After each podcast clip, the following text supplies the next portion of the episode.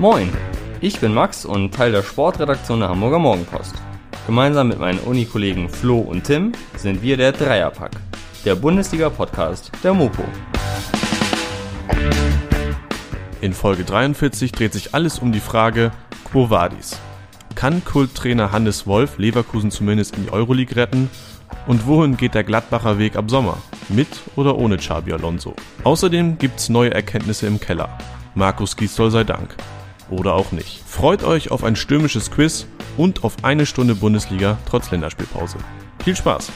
Buongiorno, buenos dias, bonjour und oder auch ein herzliches Guten Tag zurück beim Dreierpack. Ja, die Bundesliga ist in Länderspielpause, die Spieler reisen durch ganz Europa und durch die ganze Welt, aber wir sind natürlich äh, auch heute, diese Woche wieder am Start. Nicht nur ich, sondern auch meine beiden Kollegen. Wo, von wo meldet ihr euch? Seid ihr auch unterwegs oder seid ihr in der Heimat? Ja, ich bin jetzt, äh, guten Tag auch. Bin zuallererst mal froh, dass du nicht Moin Giorno gesagt hast, das habe ich schon befürchtet. Ich äh, melde mich heute aus Katar. okay. Flo? Ich wurde nicht nominiert. Ah. Du bist also der Julian Brandt und der oder der Julian naja. Draxler unter den Dreierpackern dieser Hab Woche. Hab nochmal einen Denkzettel verpasst bekommen. das soll. Falls ich nochmal groß angreifen will, muss ich meine Leistung steigern. Aber wenn, wenn, man, wenn man fragt, wo Fußballer sind, dann sind sie doch in der aktuellen Zeit in 90% der Fälle sind sie doch in Budapest, oder? Eigentlich immer Budapest. Ja, das stimmt. Viel, gefühlt jedes zweite Spiel statt. Sogar die U21 äh, spielt er jetzt, ne? Ja. Ja, und, und Katar, ne, wo spielt Katar? Spielt in, äh, auch in, in, Budapest, oder nicht? das weiß ich nicht, wie, wie der Spielplan von denen aussieht. Ne, die, das gibt doch diese kuriose Konstellation. Die Erzähl mal. Ne, also die, die ich guck's einmal. Fangt ihr schon mal an? Ich guck das nochmal nach. Ich weiß es auch nicht aus dem, genau aus dem Kopf, aber das können wir ja sicherlich hier sofort aufklären. Das ist ja einiges. Und wir, und wir sollen ja. jetzt hier äh, schon anfangen. Wir sollen jetzt was wir sollen jetzt hier anscheinend. es, gibt doch genügend, es gibt doch genügend zu besprechen. Ja, wir wollen ja, wir wollen ja auch heute nicht über die Länderspielpause sprechen. Wir sind ja schließlich der Bundesliga-Podcast. Ähm, und auch dort ist natürlich äh, was passiert, auch wenn wir uns riesig auf die Länderspiele, äh, auf die letzten Länderspiele von Bundesjogi freuen. Ähm, bleiben wir natürlich erstmal in der Bundesliga diese Woche, denn dort ist was passiert. Und zwar haben wir ja letzte Woche über den doppelten Vierkampf gesprochen. Unten ja, im Tabellenkeller und auch oben um die Champions League Plätze. Und dort ja, ist der nächste Trainer rausgeworfen worden. Es ist aber gar nicht so, so spannend, sondern das eigentlich Spannende ist ja, dass unser Kult Hannes Wolf zurück in der Bundesliga ist. Flo, Wahnsinn, oder? Ja. Ah, Hannes Wolf. Äh, und mit, äh, ich weiß gar nicht, wie, der, wie sein, wie sein Co-Trainer heißt oder der Mann, der ihn begleitet. Peter Hermann. Hermann. Peter? Ja. Peter Hermann. Äh, beide kommen vom DFB, dürfen jetzt äh, die letzten acht Spiele Bayern 04 Leverkusen an der Seitenlinie begleiten, kehren danach zurück. Ja, Hannes Wolf, ist, äh, das hat vielleicht nochmal in seinem Repertoire gefehlt, nachdem er jetzt Jugendtrainer, äh, Aufstiegstrainer, äh, ja, Nationaltrainer mitunter war, ist er, jetzt, äh, ist er jetzt, kann man fast sagen, dass er Feuerwehrmann ist, unser Hannes Wolf. Vielseitig. Ähm, ja, was, was denkst du, Tim, über diese Konstellation, dass er nur bis zum, oder er und Hermann nur bis zum Saisonende bleiben und dann wieder zurückkehren? Also ich finde ehrlich gesagt, ähm, ja, dieses neue Du, Duo ähm, ziemlich überzeugend. Wir können auch gleich nochmal eben über die Gründe generell für den Abschied von Peter Bosch sprechen. Da werden wir auch noch drauf zu sprechen kommen, natürlich auf die Leverkusener Gemütslage. Aber ich finde es gut, denn ich glaube, ja, was hat man jetzt äh, einerseits mit dieser Konstellation zu verlieren? Ich glaube, das Risiko ähm, ja, dieses neuen Trainergespanns ist äh, nicht äh, ja, irgendwie größer geworden ähm, durch dieses neue Duo. Und ich finde einfach diese, diese Mischung aus äh, einerseits Erfahrung von Peter Hermann, die er jahrelang bei Leverkusen schon gemacht hat, und eben einem akribischen Trainer, Hannes Wolf, äh, ja, der was bewirken will, ziemlich überzeugend. Und ich finde auch, ja, diese Vertragssituation von den beiden ist durchaus spannend. Ne? Also sie haben eigentlich noch einen Vertrag beim DFB, werden da wahrscheinlich oder höchstwahrscheinlich auch im Sommer wieder äh, zurückkehren und ich finde es durchaus äh, eine Win-Win-Situation, um es mal so zu sagen, denn ja, der, Ah, Mr. International hier. der DFB-Jugendspielbetrieb ruht ja zumindest in der U18, U19. Und jetzt kann Hannes Wolf in den ja, wenigen Monaten, die er in Leverkusen ist, ähm, auf allerhöchstem Niveau selber Erfahrung sammeln. Und ich bin überzeugt davon, dass er das auch tun möchte und da all seine Kraft einbringt. Und ja, wenn er dann zurückkehrt, dann bringt er all seine Expertise, die er in der Bundesliga machen konnte, wieder mit zum DFB. Von daher grundsätzlich ähm, bin ich dem positiv eingestellt. Max, können wir dich wieder mit einbeziehen oder bist du noch in Recherchen vertieft? Nee, ich habe es äh, gefunden. Können wir, also lassen Sie erstmal kurz bei Leverkusen bleiben. Ich, äh, ich erkläre das später nochmal oder äh, kläre später nochmal darüber auf, was ich meinte. Äh, ich bin von dieser ganzen, äh, von dieser ganzen Chose überhaupt kein Fan, muss ich sagen. Also erstmal, ja, das könnte zu einer Win-Win-Situation werden. Auf der anderen Seite, also ja, Hannes Wolf äh, hat da nichts zu verlieren aber auch nicht wahnsinnig viel zu gewinnen. Also ja, klar, er kann die Europa-Quali, jetzt ist ja offenbar internes Ziel nur noch die Conference League, ähm, das kann er schon noch schaffen, aber aus meiner Sicht ist das jetzt, also du komm, er übernimmt halt eine Mannschaft, die in den vergangenen Wochen sehr unerfolgreichen Fußball gespielt hat und vor allen Dingen auch sehr behäbigen Fußball gespielt hat. Ich habe mir das Spiel gegen Hertha relativ genau angeguckt und es war einerseits zu beobachten, dass Leverkusen sehr viel Ballbesitz hatte, damit überhaupt nichts anfangen konnte. Es war kein Tempo drin. Und was ich halt viel erschreckender noch fand als das war, dass viele einfach total emotionslos aufgetreten sind. So ohne also das ist ja immer diese, dieses Wort Mentalität, ist das nun äh, vonnöten, ist es nicht vonnöten, Äh, im Erfolgsfall ist dann immer alles gut und da ist die Mentalität auch nicht ganz so wichtig, aber wenn du halt seit Wochen so, äh, so eine Negativspirale bist, wie es Leverkusen ist und dann da so auftrittst gegen eine Hertha, die natürlich total von Emotionen get getrieben ist, von Paul Dada getrieben ist, das war wirklich, also erschreckend. Und diese Mannschaft musst du halt auch erstmal wieder aufbauen. Und dazu kommt, dass halt genau diejenigen Spieler, die äh, dafür verantwortlich sind, so eine Mannschaft auch zu führen, die Bender-Zwillinge, Baumgartlinger, ähm, das Radetzky, die fallen halt aus. Deswegen finde ich es also eine sehr schwierige Aufgabe für Hannes Wolf und der kann sich jetzt auch sagen, also er wird sicherlich natürlich so viel Erfolg wie möglich haben wollen, aber er kann auch sagen, so am Ende haben sie es schon vorher vermurks, wenn das jetzt nicht klappt, dann bin ich danach wieder woanders. Ey, mit so einer kurzfristigen Lösung, also um es jetzt diese lange Rede zu einem kurzen Sinn zusammenzufassen, halte ich nicht so viel davon. Und das ist noch nicht mal, damit ist noch nicht mal gesagt, ähm, Mhm. was ich vom, von der Entlassung Peter Bosch halte. Ich wollte gerade sagen, also wenn du das jetzt so sagst, ist ja respektabel und gut, ähm, dass du die Entwicklung kritisierst, aber dann hätte es doch auch genauso wenig Sinn ergeben, Peter Bosch jetzt zu halten und das weiter zu beobachten. Also widerspricht sich das nicht ein bisschen? Ich habe ja nicht gesagt, dass ich ihn hätte halten wollen. Eine andere. Lösung Äh, oder was? Ja, also ich finde halt diese, diese Interimslösung, Mhm. also es ist natürlich total unkonventionell und ich finde es halt auch, zumindest in der Außenwirkung, ungeschickt, wenn du wochenlang predigst in jedem Interview, dass Peter Bosch die Lösung A, B, C und D sei. Dann kann das ja jetzt eine Lösung E sein und das ist dann in der Regel nicht so optimal. Deswegen, also ja, äh, da ist die Frage, was ist die Alternative?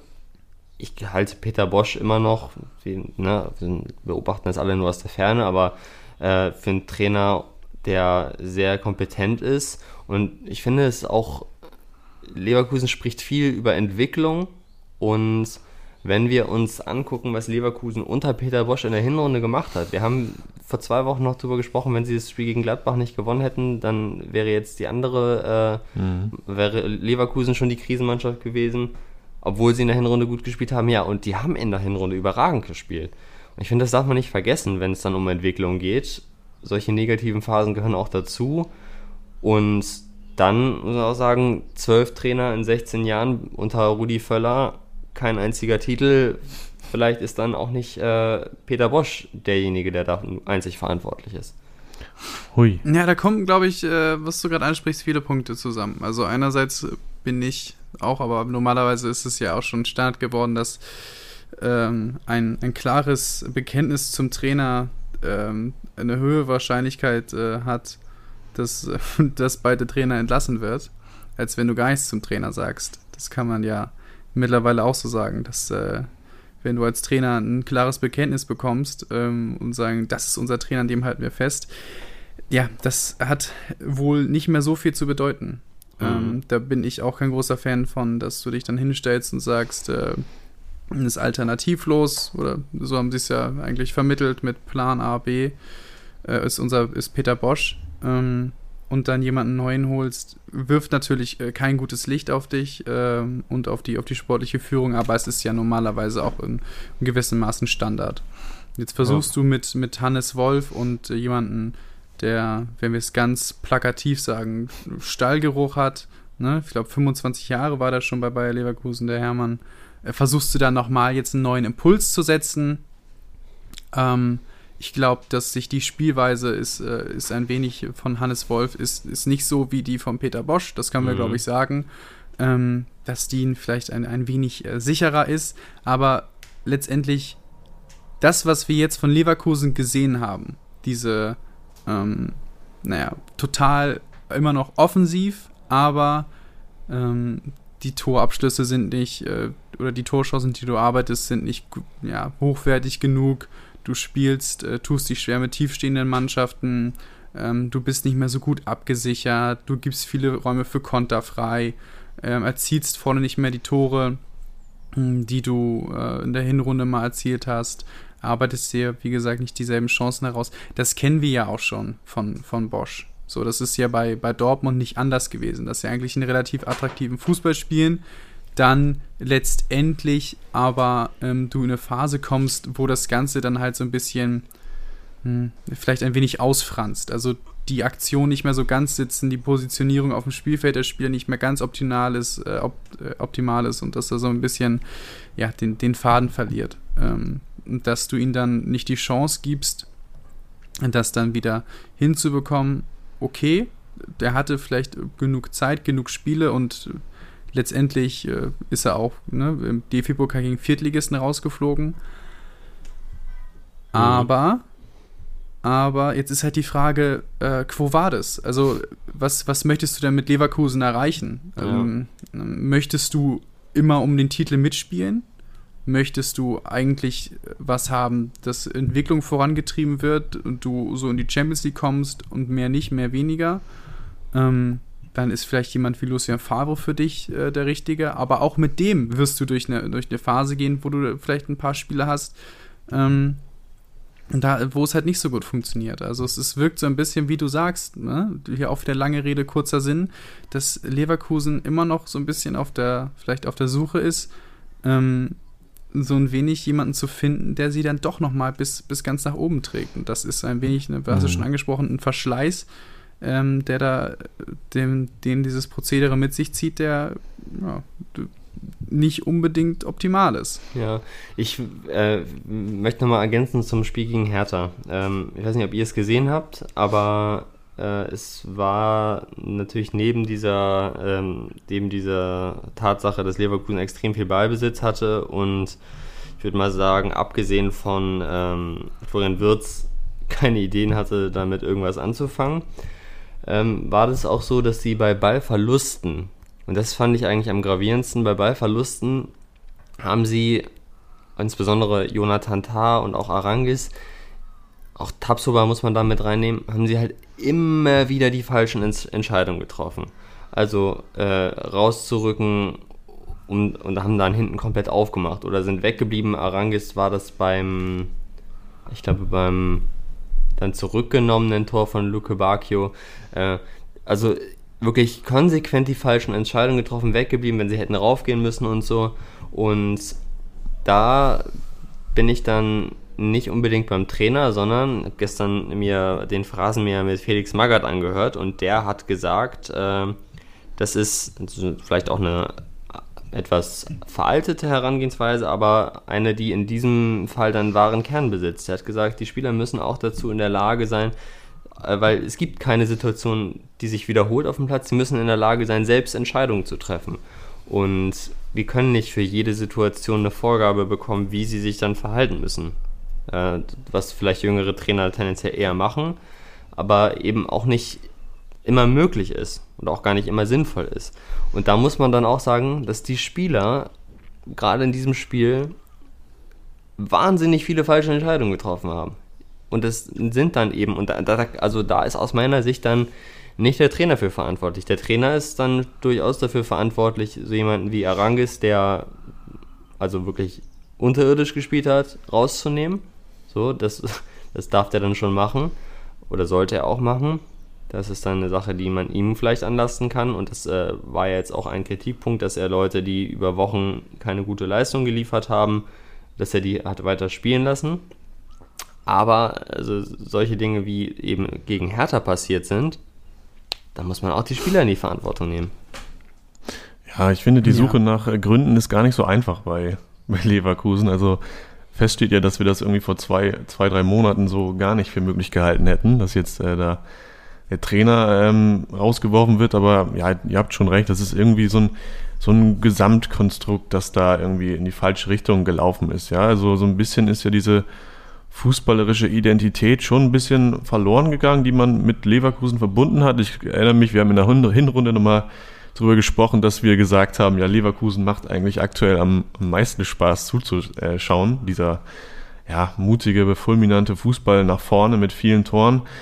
Ja, der ist jetzt aber leider nicht mehr da und ich tue mich auch jetzt schwer damit, allein ähm, Peter Bosch die Verantwortung zuzuschieben. Es gab natürlich auch Langzeitausfälle, hast du auch schon angesprochen, Max, ähm, wie die Bender-Brüder und auch Baumgartlinger ist natürlich ein ähm, entscheidende das ist, Säule. Ich, der, der, also Baumgartlinger, ja. der hat halt, also der hat ja sogar Tore gemacht in der Hinrunde und war unfassbar stabil auf der 6. Es war ganz unauffällig, hat er gespielt, aber der hat alles aufgeräumt und dadurch fehlt jetzt aus meiner Sicht total die Stabilität.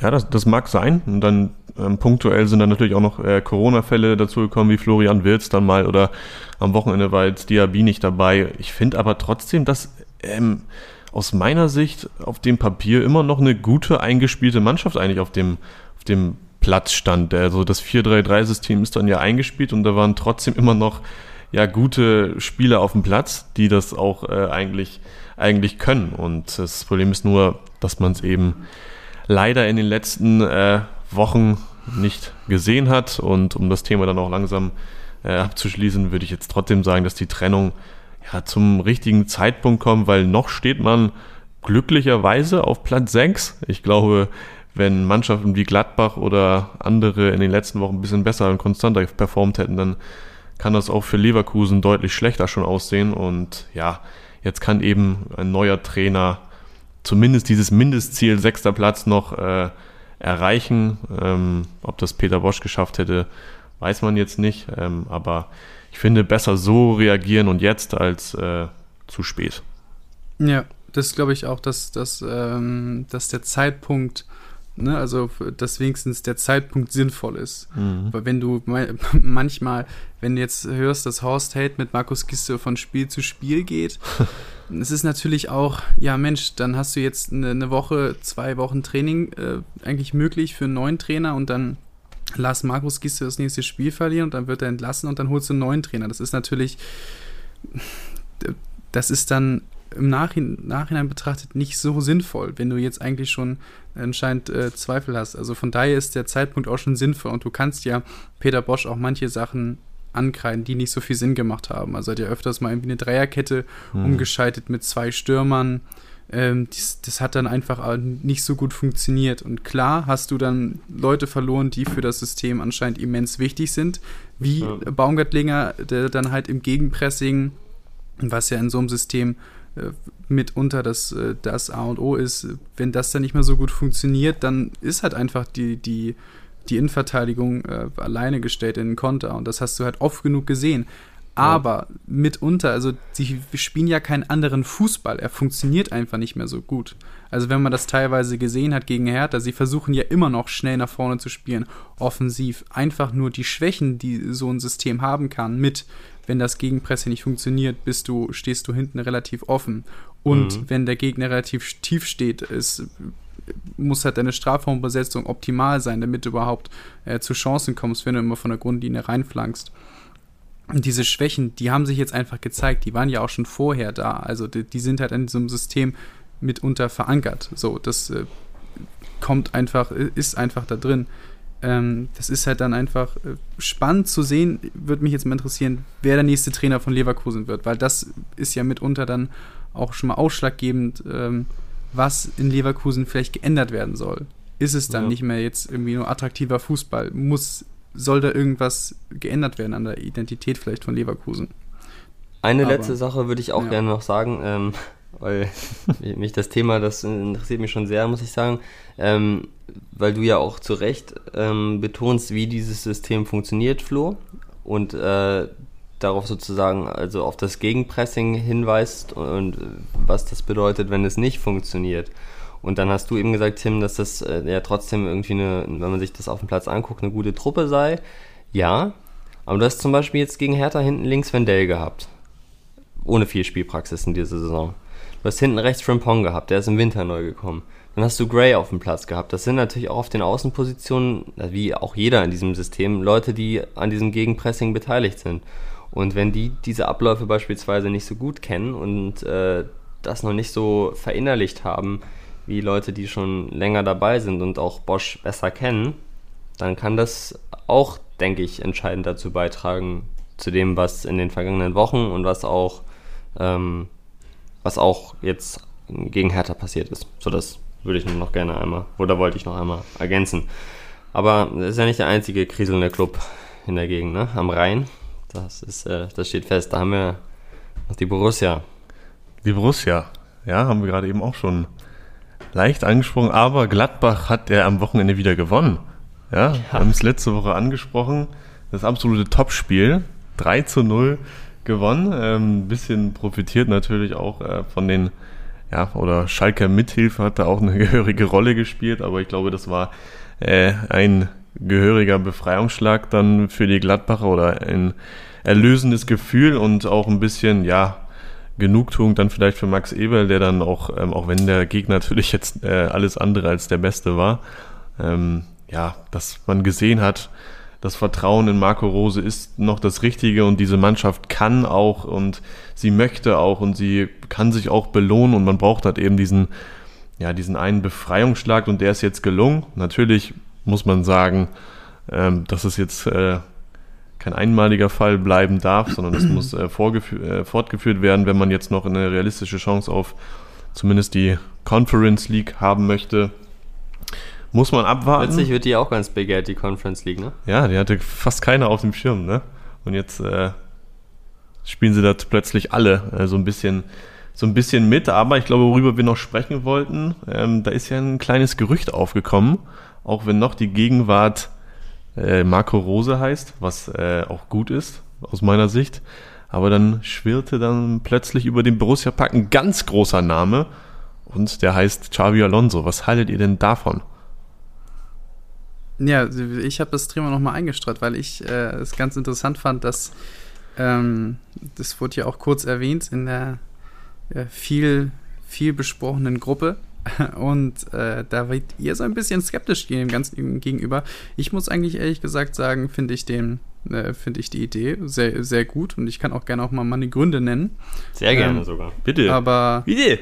Äh, sa sagt ihr doch erstmal, äh, warum ah. ihr auf dem, auf dem ersten ja, Gedanken nicht so ganz überzeugt wart von dem von äh, Xabi Alonso. Ja, so, so negativ, so negativ war ich gar nicht eingestellt. Also Max, fang, fang du mal gerne an. Aber ich glaube, Max hatte da so ja, seine bitte. Zweifel, oder?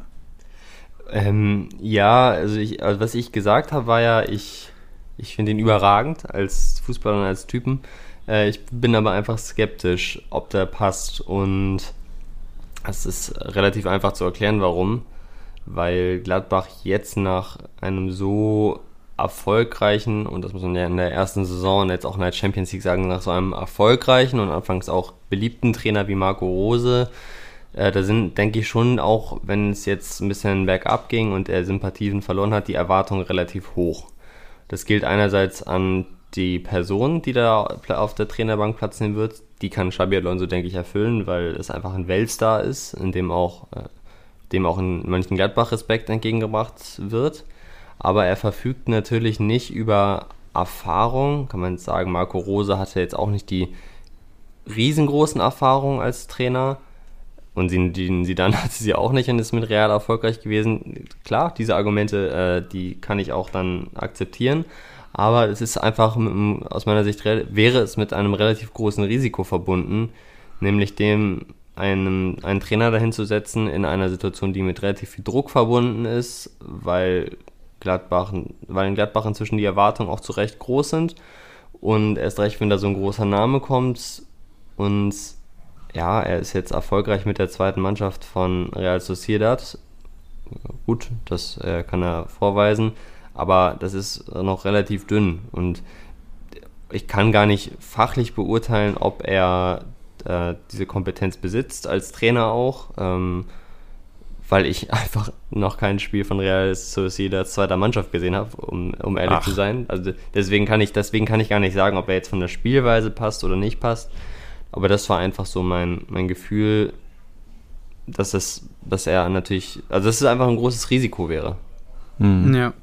Das auf jeden Fall. Dann sag ich, soll ich einfach mal, ich, ich sag einfach mal, also einerseits hat ja, hat ja eigentlich, hat ja jede, jede Trainer äh, Ernennung ein großes Risiko. Also das ein großes Risiko ist es äh, für, für Flick, wenn er, wenn er sagt, okay, ich übernehme Bayern, es hat sich, hat sich ausgezahlt. Es ist, ein, es ist auch durchaus ein, ein Risiko gewesen für sagen wir mal, für Daniel Thune den, den HSV zu übernehmen oder für Edin Terzic zu sagen, gut, ich übernehme jetzt einfach mal. Darf ich da ganz kurz einhaken? Nee. Gerne. Ja, das eine ist das Risiko, was die Trainer haben. Aber aus meiner Sicht ist in diesem Fall das Risiko für den Verein.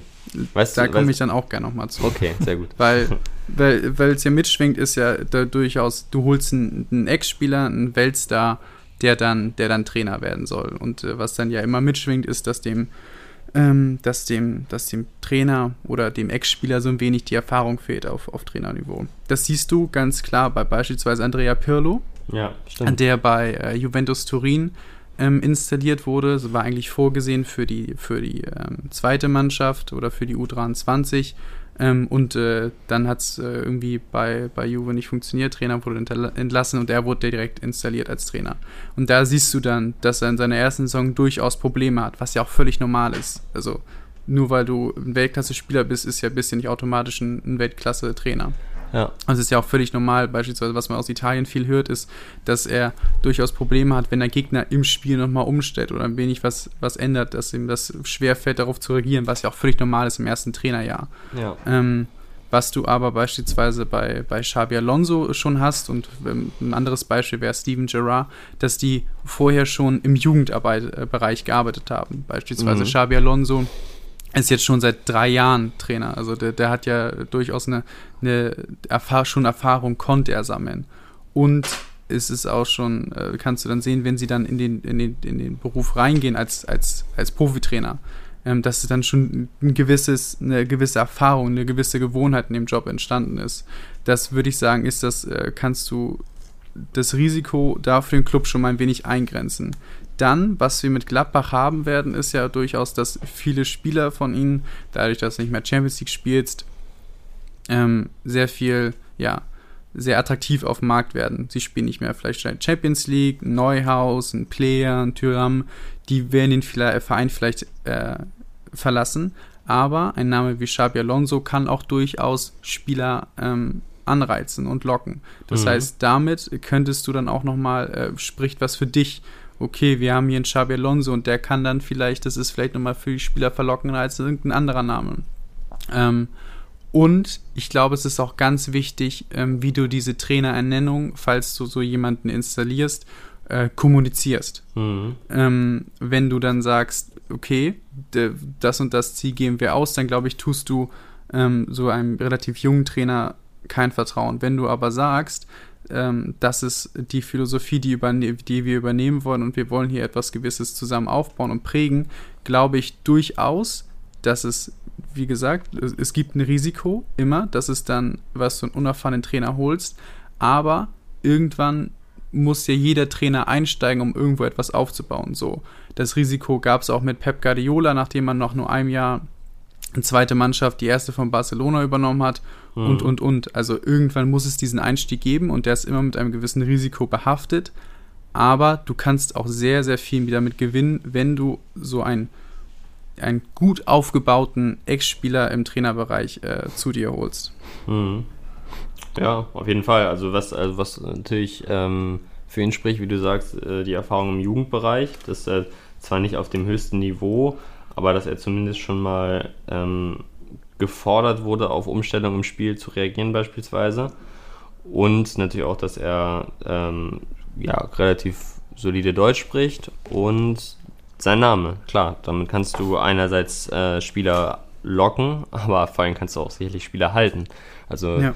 ein Flo Neuhaus, der ist bestimmt daran interessiert, von so jemandem, der auf seiner Position oder auf einer ähnlichen Position gespielt hat, was zu lernen. Also das ist äh, natürlich, habe ich noch nicht bedacht, das ist ein durchaus gewichtiges Argument.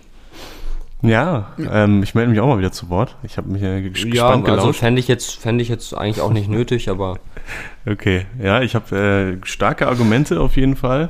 Also ich unterschreibe das ähm, absolut und dann ist dann auch die Frage so ein bisschen, ja, wohin möchte Gladbach äh, in, den, in den kommenden ein bis zwei Jahren? Genau. Ist vielleicht ähm, dann, ja, diese Saison war natürlich mit der Champions League Qualifikation und dem Achtelfinale dann ein fulminanter Schritt, so, aber das war auch dann natürlich in dem zweiten Jahr von Marco Rose erst. Und vielleicht kann man dann auch sagen, ähm, ja, man geht jetzt ähm, eine äh, ganz klassischer, äh, klassische ähm, Floskel.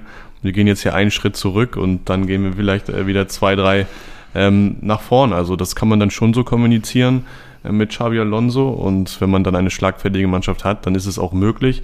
Trotzdem ähm, wenn ich jetzt hier mal so ein bisschen zwischen den Stühlen stehe, ist es ja immer noch äh, so ein bisschen so ein, ja, oder ich würde sagen, so eine Verpflichtung hätte einen Projektcharakter. So, man weiß eben nicht, ja. ähm, funktioniert das? Ähm, oder werde ich da, werde ich da recht bekommen oder wird Max Ebel recht bekommen? Also, ja, die gewissen Risiken sind da auf jeden Fall bei allem, bei allem Positiven, dass äh, so eine Verpflichtung mitbringen würde. Ähm, auf jeden Fall gegeben, aber ich finde trotzdem, dass man dann auch nochmal ähm, Max, äh, Max Eberl da ein Lob aussprechen muss. Also ich glaube, wir haben auch schon in den letzten Wochen mal angesprochen, ja, ähm, dem sollte man vielleicht auch vertrauen, wenn er sagt, Marco Rose ist der beste Trainer bis zum Saisonende, dann wenn man jetzt äh, sieht, dass einer wie Xabi Alonso im Kandidatenkreis ist, also wir müssen natürlich auch relativieren, das wurde mittlerweile auch wieder ein bisschen abgeflacht, das ganze äh, Gerücht soll wahrscheinlich dann doch nicht mehr überhaupt vonstatten gehen. Ging ja nur ein bisschen genereller um die Diskussion hier gerade. Ähm, aber das zeigt eben, ja gut, Max Eberl, der hat schon eine klare Vision, wo er dann auch mit dem Verein ja. hin möchte. Und der hat auch schon ähm, ja mittlerweile diese Strahlkraft oder dieses Netzwerk überhaupt äh, zu so einem Namen zu kommen. Oder Gladbach solchen großen Trainern, zukünftigen Trainern überhaupt äh, den Verein schmackhaft zu machen. Von daher, ja. äh, Xabi Alonso wird es jetzt nicht, aber ich glaube, ähm, ja, Gladbach wird da je nachdem, welchen Weg sie einschlagen wollen, sie werden, glaube ich, einen super Trainer finden. Da habe ich vollstes Vertrauen. Und, bin, ja, und wir können auch mal gucken, Leverkusen wird nächste Saison einen neuen Trainer haben, Borussia Dortmund wird einen neuen Trainer haben, hm. äh, Borussia Mönchengladbach hat einen neuen Trainer. Äh, München und, wird einen neuen Trainer haben. Und äh, These. Wenn, wenn Max, äh, wenn Max Voraussagungen so eintreffen und die, und die durch Sterne so stehen, wie sie stehen, dann äh, Sterne des Südens dann hat vielleicht RW Leipzig einen neuen Trainer und äh, FC Bayern München einen neuen Trainer. Äh, das, ähm, das ist schon äh, spannend. Da kommt schon ein, ein sehr, sehr äh, ein Brett. heißer Sommer auf uns zu, würde ich mal sagen. Und äh, die neue Saison wird, äh, ja, dementsprechend umso, umso vielversprechender, finde ich persönlich. Ja, ich, ich finde, also was natürlich absolut richtig ist, ist, dass das ähm, sehr respektabel ist, dass Borussia Mönchengladbach überhaupt in einem Atemzug mit so jemandem genannt wird, wird inzwischen. So. Ähm, das, ist, das ist beachtlich und auch sicherlich Max Eberls Verdienst. Ähm, wie du ja auch sagst, ja, Alonso ist jetzt offenbar doch schon wieder aus dem engsten Kandidatenkreis raus. Und es wird jetzt ganz geheimnisvoll, sowohl bei Bild als auch beim Kicker und so und überall, wird jetzt ganz geheimnisvoll von einem Top-Kandidaten geschrieben und gesprochen, der aber nirgendwo genannt wird und es wird noch nicht mal um diesen Namen irgendwie spekuliert und das finde ich total verwunderlich. Also das können wir auch machen. Borussia Mönchengladbach äh, können wir, glaube ich, aber auch sagen, dass die einen großen Namen am Haken haben, oder? Also, ja, also ich habe das auch gehört. Nach Dreierpack-Informationen ist das Kann so jetzt schon natürlich nicht sagen, fix. welchen Namen. nee. nee.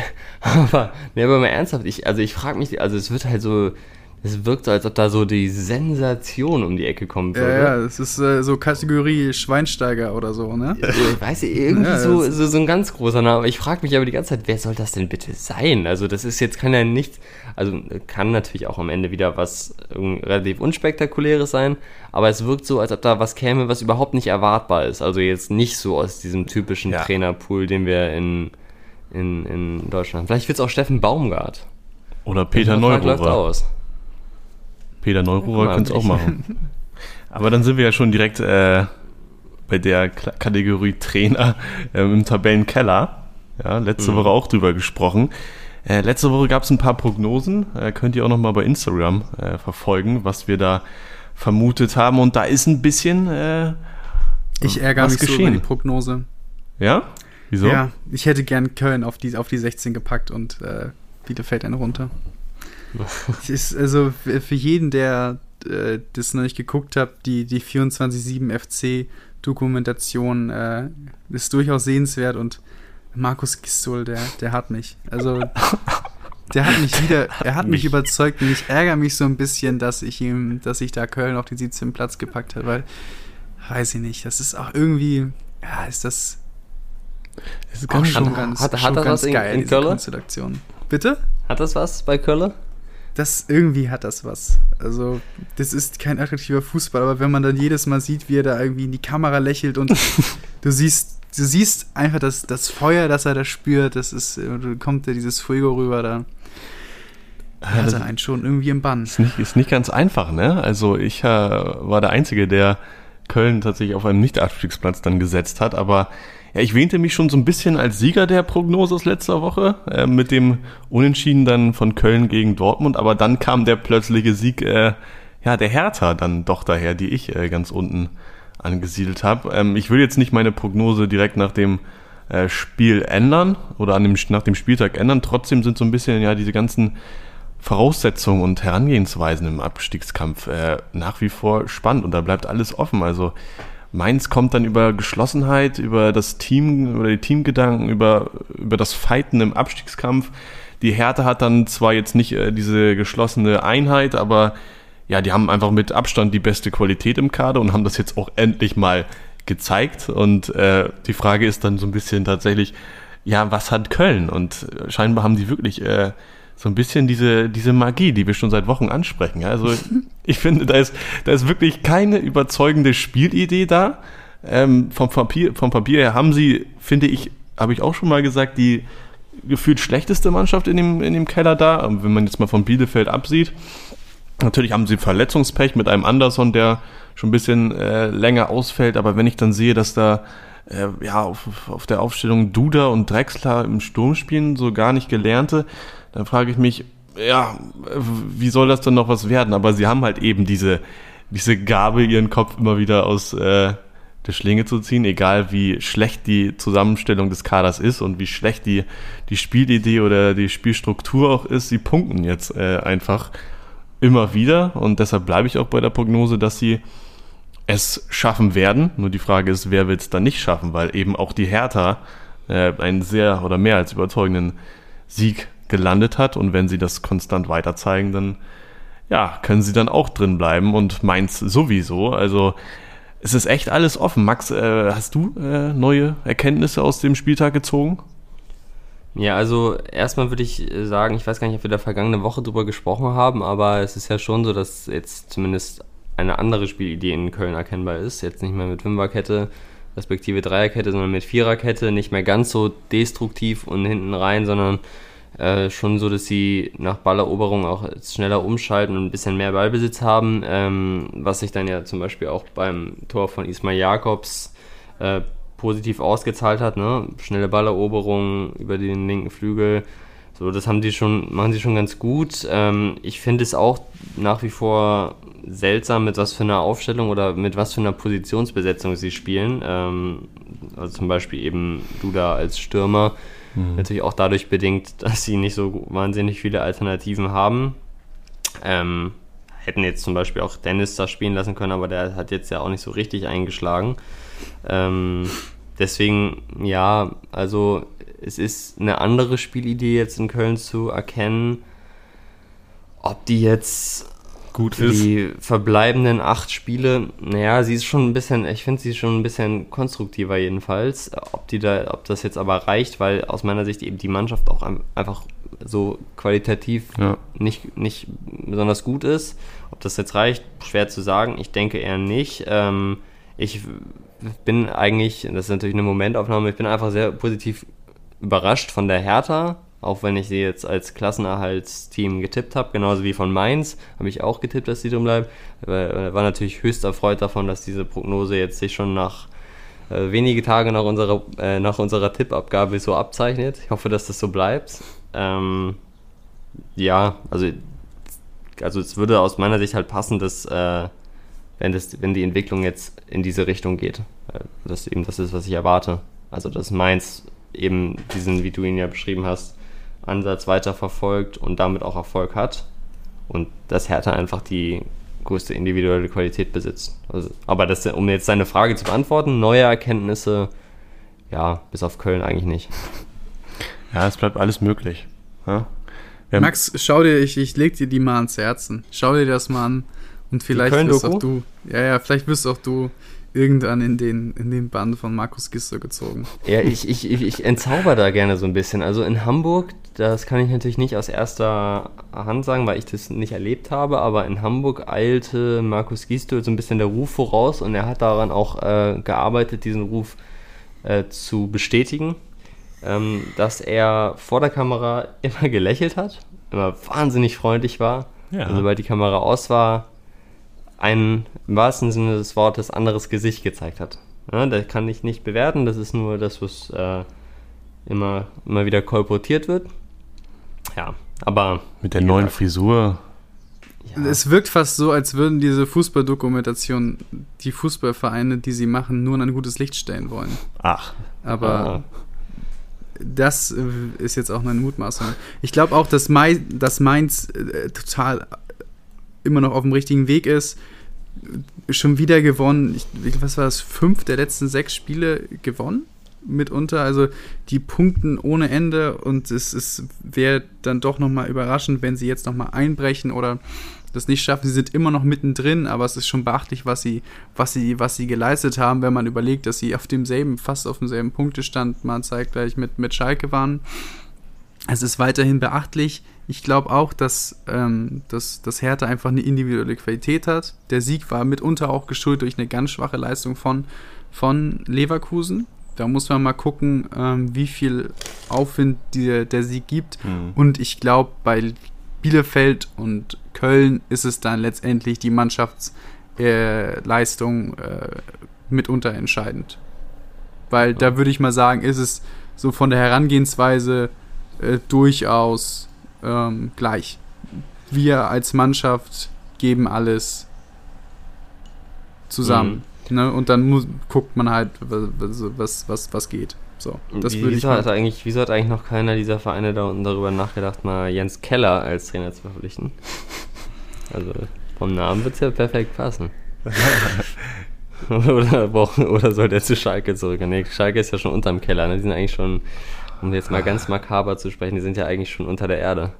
Ja, ich weiß gar nicht, ob wir da jetzt noch äh, so viel drüber äh, verlieren nee, müssen. Nee. Schalke ist dann vielleicht auch mal. Es ist einfach nur, es ist ehrlich gesagt dann einfach nur, ähm, ja, auch gegenüber den Fans dann eine, eine Frechheit. Natürlich sind da auch immer wieder schöne Ansätze und positive Ansätze, wird immer wieder gesagt, aber trotzdem, ja, dann ver verabschiedet man sich vernünftig aus der Liga, dann verliert man zwar, ja, viele Spiele, aber dann bitte verliert nicht äh, 3-0 äh, gegen Gladbach und 5-0 gegen Wolfsburg, sondern ja, dann verliert halt 1-0 oder 2-1 oder was weiß ich. Also Ja, es geht einfach nur für die noch darum, sich einigermaßen vernünftig, glaube ich, aus der Liga zu verabschieden. Ähm, mehr braucht man da, glaube ich, nicht zu sagen. Ja, sie können jetzt noch wieder Aufbaugegner für Leverkusen sein, ist doch gut. In, äh, sofern der, äh, der Spieltag denn stattfindet, ne? das bleibt ja abzuwarten. Darüber werden wir diese Woche noch nicht sprechen, eventuell nächste Woche. Wir haben eine also Länderspielpause. Spannend. Es bleibt also auch spannend in der Länderspielpause. Und spannend, das kann ich euch auch versprechen, euch am anderen Ende der Leitung und an den, an den Moni, nee, wie sagt man, an den Kopfhörern? Ja, Kopfhörern Hörgeräten. oder an den, an den Sendegeräten. An den Endgeräten, ja, genau, richtig, danke Flo. Äh, es wird jetzt spannend, denn wir kommen jetzt zum Quiz.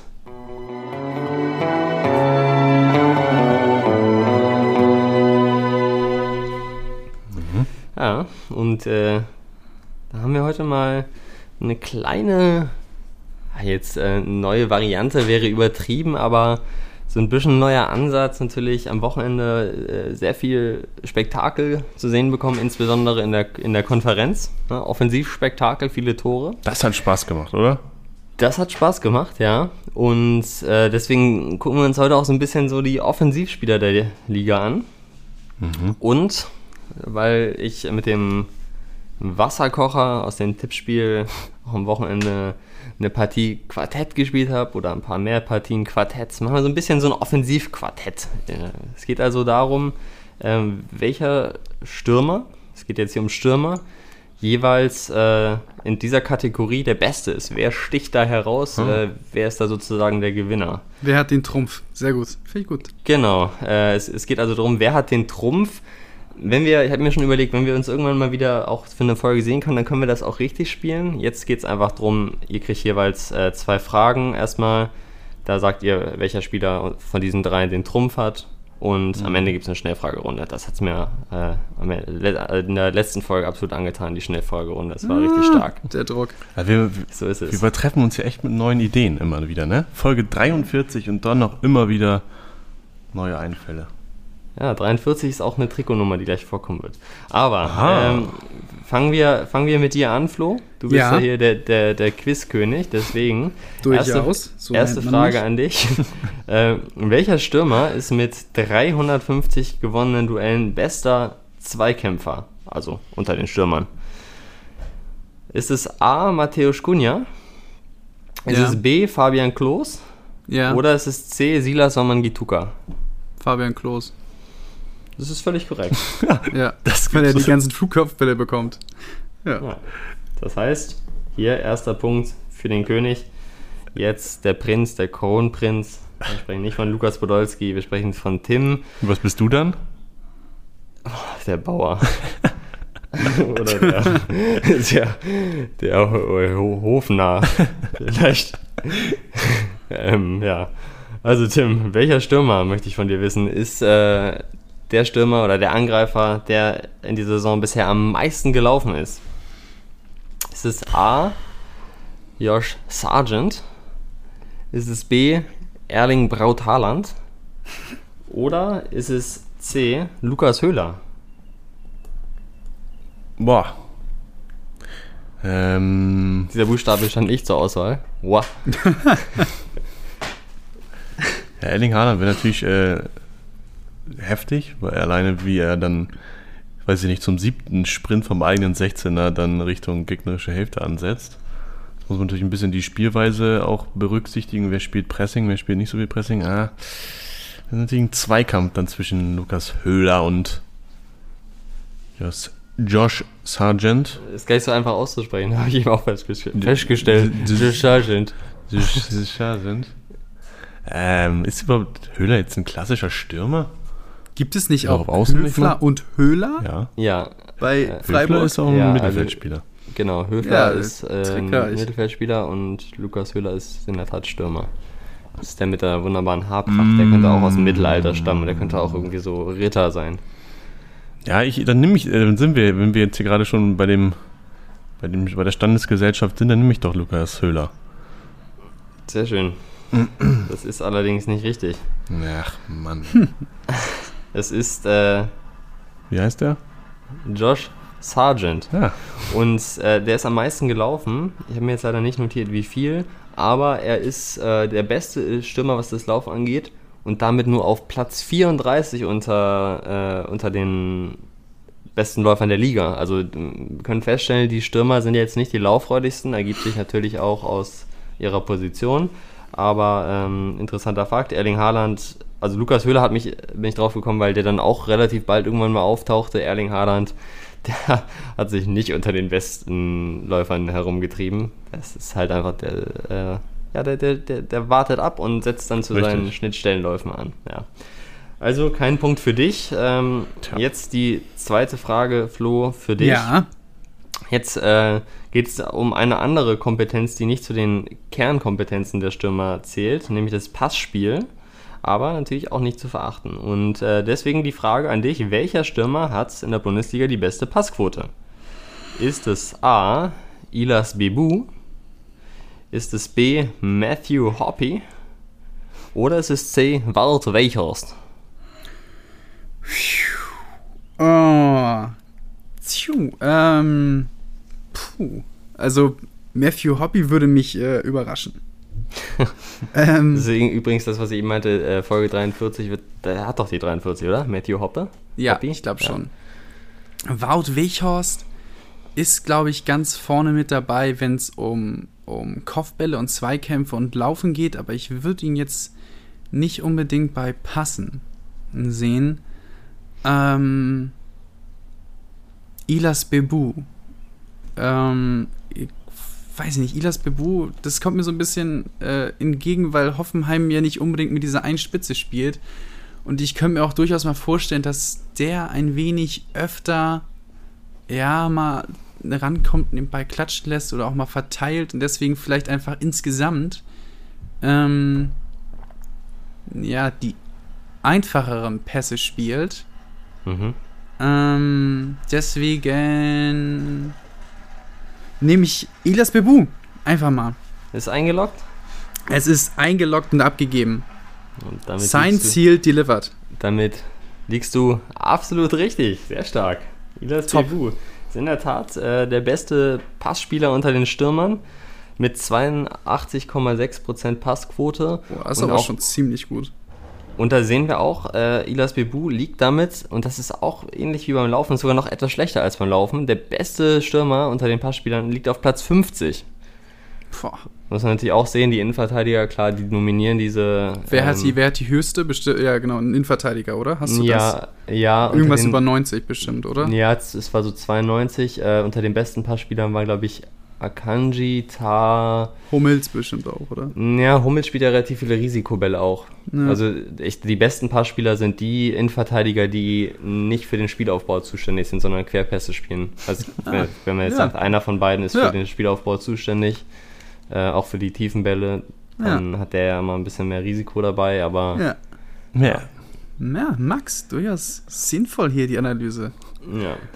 So, äh, Tim, du hast jetzt die. Möglichkeit, immerhin zu verkürzen und Ja, dann gibt es am. Ende noch in der Schnellfragerunde die Möglichkeit zum Ausgleich immerhin. Ähm, deswegen jetzt die zweite Frage auch an dich. Welcher Stürmer hat, und da kommen wir dann schon eher zu dem, äh, was auch hauptberuflich die Tätigkeit eines Stürmers ist, die meisten Schüsse abgegeben? Ist es Robert Lewandowski? Ist das André Silva? Oder ist es Dani Olmo? Also so, so Randstürmer, würde ich sagen. Also jetzt nicht klassischer Stürmer, nicht klassischer Neuner. Ja. Ähm, André Silva. Und es ist leider inkorrekt. Es ist Robert Lewandowski. 112 Mal hat er geschossen. Deswegen, Das ist doch mal das. Offensichtliche, ne? ja, genau. Was- Es ist was- was halt- sollst du kriegt halt Die machen? meisten Chancen. Was wolltest du machen gegen Flo? Der hat wahrscheinlich auch meine beiden Fragen gewusst. Oder? Mm, nee, Josh Sar- Sargent hätte ich jetzt nicht gewusst. Und Lewandowski pff, auch nicht unbedingt. Ja, das ist, manchmal denkst du dann, das Muss ja auch mal was, was herleiten. Muss ja ein bisschen hier ein bisschen überlegen.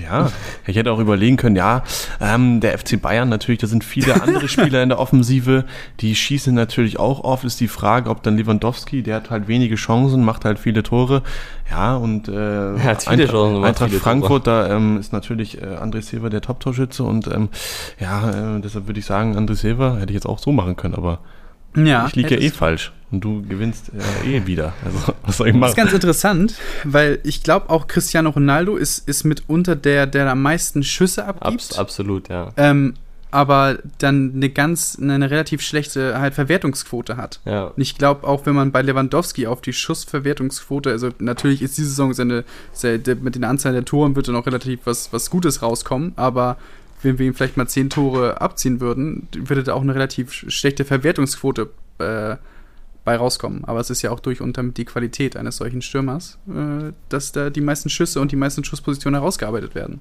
Ja, also man muss mal jetzt mal sagen, bei Lewandowski ist fast jeder dritte Schuss drin, ne? Das ist Ja, schon, also de deswegen. das ist schon ja enorm. Also, enorm diese Saison. ja, ja. Äh, wollt ihr die Schnellfragerunde trotzdem noch austragen? Gerne. Ja? Okay. Ja, das ist, also ich, ich war mir etwas unsicher, ob wir das jetzt so durchführen können. Die Kategorie ist nämlich einfach relativ äh, lose und die Kategorie ist einfach Stürmer. Und es dürfen natürlich am liebsten solche sein, die wir auch klassischerweise als Stürmer, als Neuner äh, verorten würden. Ich äh, sehe das jetzt aber nicht ganz so eng. Sagt einfach mal, schießt einfach mal los. Äh, Bundesliga oder allgemein? Ach so, Entschuldigung, Bundesliga. Wir sind doch Okay. der Bundesliga-Podcast. Bitte, wir sind doch der Bundesliga-Podcast. Was ist das denn? Ja, dafür eben auch nicht so viel Zeit. Ja, Tim, auch einfach mal liefern jetzt hier, bitte. Ja, jetzt. Wie, wie, so, ein, wie so ein richtig guter Stürmer einfach mal liefern. Ne? Ah, Also, Hab ich länger ich nicht. würde ich würd jetzt äh, gar nicht mehr lange warten, damit ihr noch viel Zeit zum Überlegen habt, sondern er würde einfach runterzählen und dann darfst du, Flo, gleich beginnen. In Okay. 3, 2, 1. Benito Rahman. Hoppy, Paciencia. André Silva, Robert Glatzel. äh, Robin Quaison, Ken Ke Ke Kevin Unisivo, sagen wir mal. Zip-Zap. Adam Soloy. Jonathan Burkhardt. Jetzt haben wir meins durch. Äh, Lewandowski, Erik Maxim Choupo-Moting. Erling Haaland, Yusufa Mukuku. ähm, Piontek. Mm, Luke Bacchio. Du Nachmacher. Äh, Patrick Schick. Lukas Alari. Ach! ähm, Sörlot. Edin Dimirovic. Yusuf Paulsen. Lukas Höhler. Ja, das ist aber, das ist aber kritisch, würde ich sagen.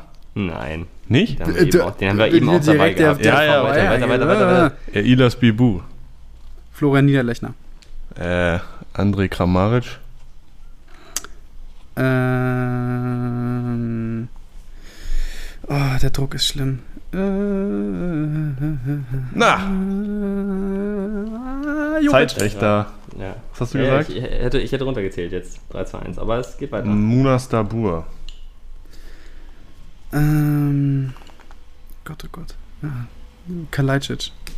Hm. Sasa. Äh, ja, Josh Sargent. Mm, Osako. Davy Selke. Nicolas Gonzalez. Ah, der ist natürlich gut. Fabian Klos. Al-Gadawi. Äh, Cordova. Ähm. 3, 2, 1. So. Cordoba, bitte. Ja, Ja, das ist jetzt- echt, es ist es schlimm. Wenn Aber du, ihr habt, ihr habt stark geliefert. Also, ja, es ist wahrscheinlich ist es irgendwie noch nicht mal die Hälfte gewesen, aber es ist. also äh, ich fand es aber relativ beeindruckend, wie, wie ihr hier rausgefeuert habt. Aber wahrscheinlich wären wir auch noch nicht mal mehr die Hälfte der, die volle Anzahl der Bundesliga-Vereine. Ja, das ist halt das eingefallen. Problem, ne? Man Ich war, nicht, ich war die ganze Zeit. Tabellenkeller. Ja, ich war Tabellenkeller, habe ich gedacht, okay.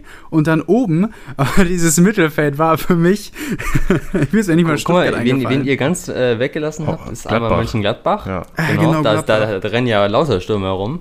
Dann habt ihr auch Wolfsburg ausgelassen. ja. Und da, der, der Wout ist zum Beispiel auch nicht aufgetaucht. Ähm, Union, Union ist nicht aufgetaucht, stimmt. Augsburg auch nicht. Na doch, ich hatte Niederlechner. Aber da ist mir Niederlechner, kein genau. zweiter Stürmer Doch, eingefallen. ja. André Hahn, ja Gott. Boah, das ist aber jetzt Und auch kein hier- klassischer Stürmer. Ja. Und Finn Bogerson gibt's auch noch. Ja, naja, ja. also äh, Respekt. Ich äh, fand das relativ beeindruckend, wie, hier, wie er hier Ich glaube, wir haben auch rausgefeuert das, ein andere Mal den, den Vornamen Unrecht getan. glaube ich. Ja, nein, also es hat, mir hat Spaß gebracht hier als, als Juror. Herzlichen Glückwunsch an dich, Flo, für den Sieg. 2 zu Ja, 1. Hut ab an Tim Beeindruckend. für den hier für die Dingstens-Runde. Ja, wenigstens noch äh, hier den Ehrentreffer gelandet im Vars. Den Ehren Derdiok hast du nochmal gerettet. Richtig, so. Ja, das, an den geht auch mein Gruß heute raus. Für dieses sensationelle Frei, äh, Fallrückzieher-Tor, was er da mal gemacht hat für Leverkusen. Davon träumen sie aktuell in Leverkusen. Okay. Flo, du musst eigentlich äh, Silas grüßen, oder? Ja, Silas. Ähm, Kreuzbandriss, Saisonende. Ähm, schade. Schade. Schade, was sollst du mehr dazu sagen? Das ist, äh, Gute Besserung Ich wünsche ihm gute noch. Besserung. Ähm, und einfach, einfach schade für die Bundesliga. Ähm, Ja. Und ich wollte aber auch die, die, die deutsche U21 heute grüßen, die Ja. ihr Auftaktspiel be, be, bestreiten heute gegen den Gastgeber Ungarn. Um Ah, ja, da, 21 Uhr. da, da muss ich dann noch was sagen. Also, Katar. Jetzt haben wir das fast vergessen. Bitte. So, also, es ist so, dass in der, das Katar in der, das war ja schon bekannt, in der WM-Qualifikationsgruppe von äh, äh, WM-Qualifikationsgruppe A mitspielt. Ne? Also die spielen in der europäischen Quali-Gruppe mit, obwohl sie qualifiziert sind. Die spielen heute, jetzt hier am Mittwoch, im ungarischen Debrecen gegen Luxemburg. Aber eigentlich war das Spiel in Wien angesetzt, aber weil Luxemburg drei Tage später in Irland spielen äh, muss und in Österreich in Quarantäne gemusst hätte, spielt jetzt Katar in Ungarn gegen Luxemburg. Und dann drei Tage später äh, gegen Aserbaidschan in Irland, glaube ich. So irgendwie. Ja. Das Also- erinnert alles immer so ein bisschen, habt ihr, ihr kennt bestimmt das Spiel Romy mit den, mit den, wo man rauskommen muss, und mit den kleinen Kärtchen und mit dem Mond. Kennt ihr das? Nee. nee. Schade. Vielleicht die, die es kennen, es erinnert immer daran, wenn man eine Zahl haben möchte und dann siebenmal hin und her schiebt auf dem, auf dem Spielfeld, um dann letztendlich die Zahl zu bekommen. Äh, da, diese ganze Hin- und Herschieberei der Partien. Für mich ist es einfach Quarantäne-Bingo. Oder so. Ja, Tim, wen möchtest du grüßen? Ach ja, ich bin ja auch noch dran. Ähm, wenn wir schon bei Legenden sind, dann grüße ich mal äh, das ehemalige HSV-Legendenduo Mlan Petric und Ivica Olic. Ja, Olic jetzt auch einen neuen Job als Trainer in, in Moskau. Von daher, ja, ihr habt mir viel Spaß gebracht in meiner Kindheit. Liebe Grüße. Oh, sehr schön. Dann eine gute Woche. Allen Viel. Spaß bei den Länderspielen. Ja, gute Zeit. Und natürlich immer Yogi die Daumen drücken. Klar. Auf Wiedersehen. Ciao.